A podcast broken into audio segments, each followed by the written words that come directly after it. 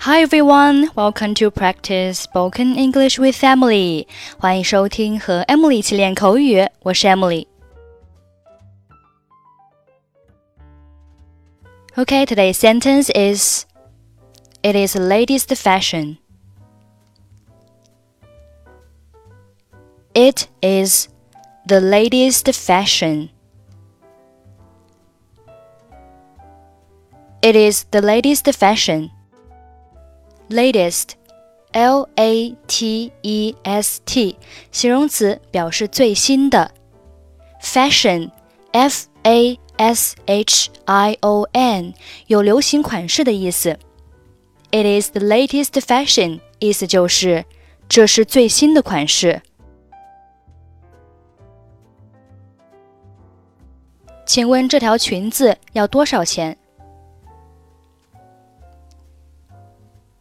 ？Could you tell me how much this dress is? 一百五十美元，这一款今年夏天很受女孩子们喜欢。One hundred and fifty US dollars.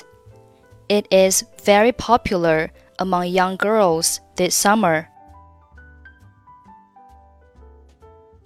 我知道了。 但是价格似乎有点贵，那件呢？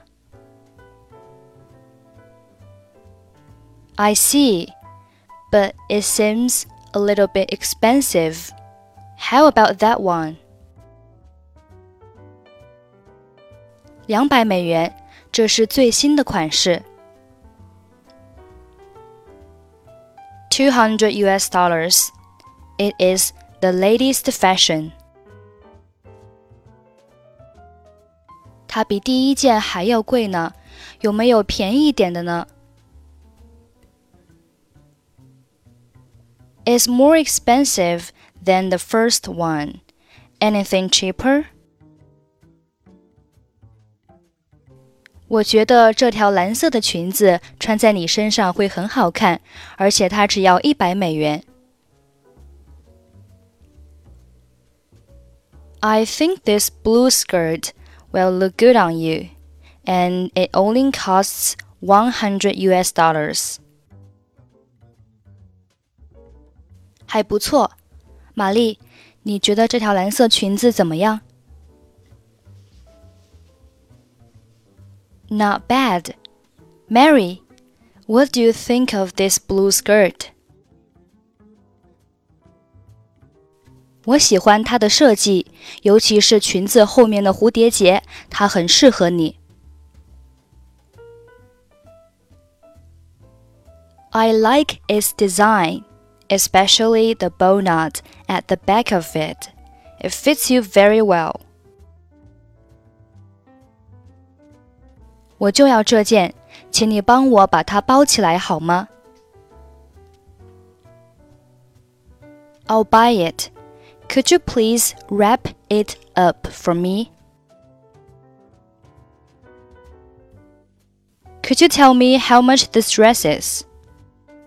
150 US dollars.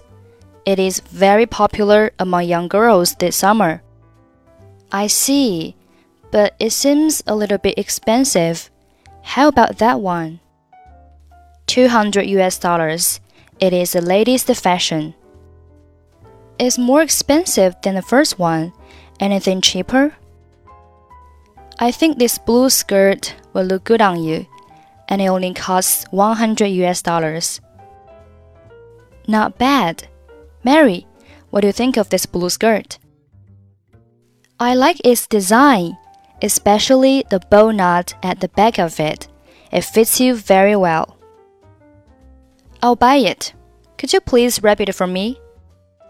Okay, that's it for today. 获取更多地道美语发音秘籍，欢迎关注微信公众号“英语主播 Emily”。I'm Emily. I'll see you next time. Bye bye.